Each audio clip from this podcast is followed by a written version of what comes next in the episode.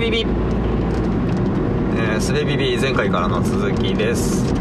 で前のやつを撮ってから えっと何度か挑戦してるんですがなかなかうまく話せずにもう数日経ってしまってます。えっ、とうまく話せるといいですね。はいまあやってみます。えっ、と前回はえー、物事をフラットに見ることができるといいですよねみたいな話をしたんですけど、うん、じゃあ果たして僕らは物事をフラットに見るっていうことができるんでしょうかね。別の言い方をするとフラットとは何なのかっていうようなことになるかなと思いますけど。ねえ何なんですかね。ちょっと僕の話をしますけど、えーと、大学生の時に友達が1人、えーと、車を持ってる友達がいてであ、まあ、正確に言うと親の車を、まあ、ある程度自由に使えるという、えー、状況の友達がいてでその人とよく遊びに行ってたんですね。うん。である時僕はふと疑問に思ってたんですよ。僕は彼が、えー、好きで遊んでいるのかそれとも彼の車を持ってるという特性によって 彼を彼と一緒に遊んでいるのか、まあ、要はえっ、ー、と彼が好きなのか彼の車が好きなのかみたいな話ですよね言ってしまうとね。でえっ、ー、とまあなんだろうな。僕の感覚とし感覚としては当然前者でいたいわけですよね。彼のことを好きで、えー、遊んでいるということで納得したいわけですよ。車目的だとは思いたくないと。ででねある時僕本人に言ったんですよ。えっ、ー、と僕は君を遊びに誘う時にとたとえ君が車を持っていなくても遊びたい、えー、場面なのか遊びたい人なのかみたいな何ていうなんていう表現をしたか忘れたけどまあとにかく車の有無にかかわらず君と遊びたいから遊んでいるのだよっていうようなことを、うん、宣言したわけですね。うん、今今思うとすごい偽善というか詭弁というかまあひでえ ひでえことを言ってるなと思うんですけど、まあ、要はだから僕が自分で消化すべき、えー、車の有無にえっ、と僕の判断は影響されていないと。そこに対してフラットに僕は見てるんだという、えーとても難しいというか、まあ、おそらく不可能なことをやっているよと宣言することで、えー、そこにうーんともしかしたら俺車があるから誘われてんのかなっていう生じるかもしれない疑念は全てあなたの責任ですよというようなことを宣言しているのに等しいですよね。そして、まあ、さっき今言ったように僕がそれを車の有無にかかわらず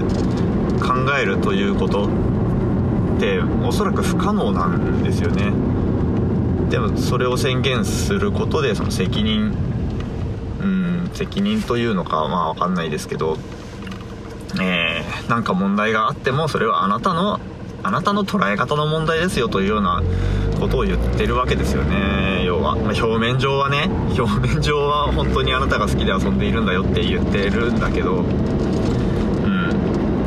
そうでもないですよね実態は、まあ、当時の僕はね本気で言ってますけど、うん。まあ、今思うとね。えー、まあ彼は笑い飛ばしてくれましたけどね。と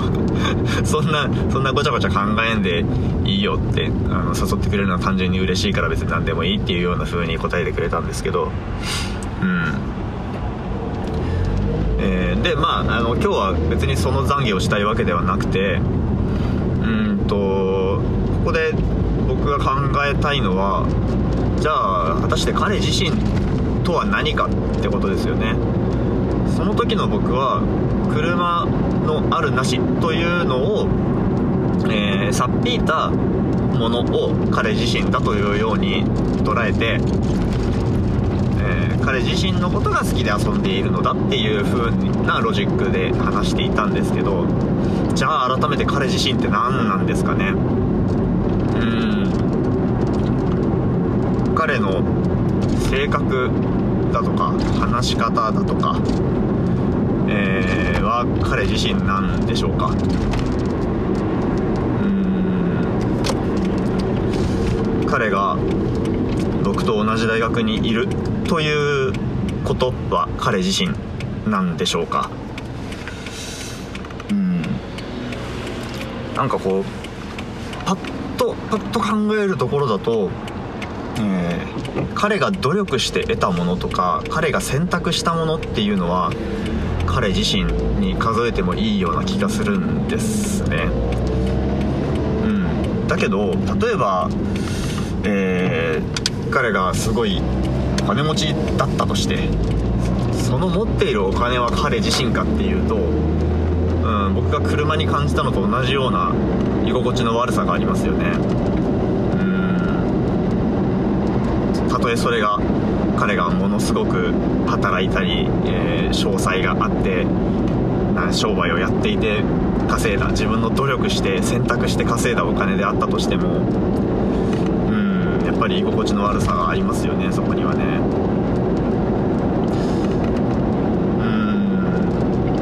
うん。でその努力したものとか選択したものっていうのも、えー、そのうんその土台には彼が生まれつき持っていたものであったり彼の育った環境であったりいろいろな要因が土台にあるわけですよね。そしてその一つ一つについて彼が自覚的であるか否かとか、えそれを望んでいたかどうかとか無数にパラメータがあるわけですよね。うんでそのたくさんある考慮しうる要素についてあまり深く考えずに表面に、えー、顕在化していた車のあるなしというところだけについて僕は、えー、過去の当時の僕はねそこだけについて考えることで彼自身のことを見ていると 考えていたわけですけどまあとんでもねえ勘違いですよね。うん。うん。であの冒頭の話に戻りますけど僕らはフラットに物事を見るっていうことができるのかそしてフラットとは何かっていう話ですけどうーんまあ分かんないっすよね。当時の僕は自分の頭に上った、えー、さっきの話で言うと車のあるなしっていうものがフラットではないと。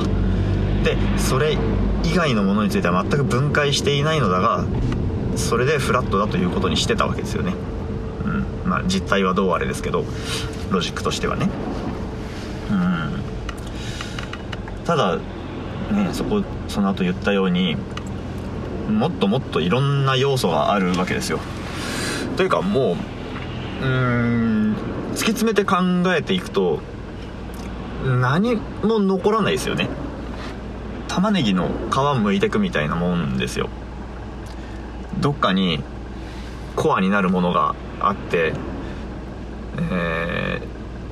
全部全部剥がしていくとなんか純粋なものが残ってそれが彼自身なのだとか物事を評価すべき本当にフラットな指標なのだとかいうものが、あるのではないかと思って玉ねぎバリバリ剥くわけですけど何にも残んないわけですよね。うん。だからどっかであここまでは皮だったけどここからは玉ねぎの実だよな。食べようっつって。うん。食べなきゃいけないんですよね多分。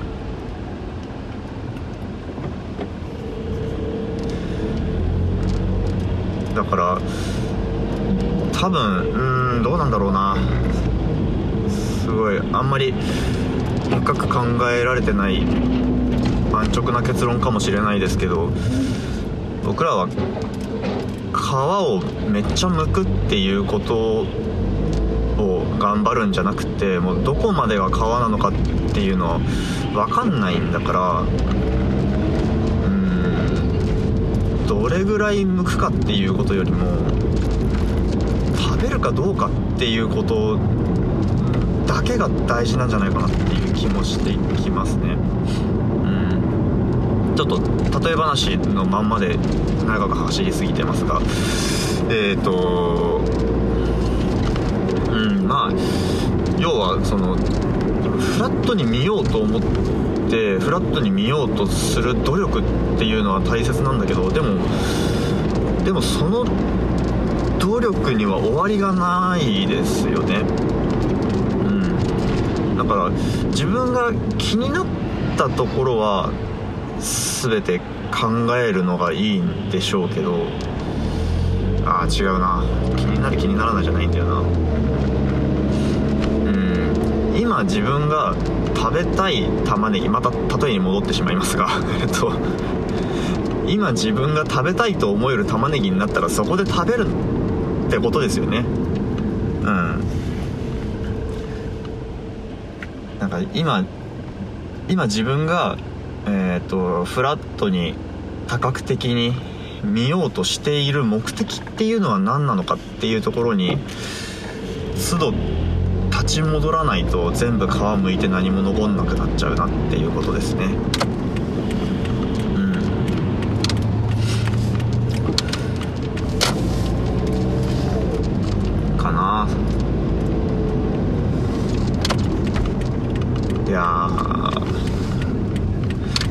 しいな。なんかこう。何も言えてる気がしないのですが。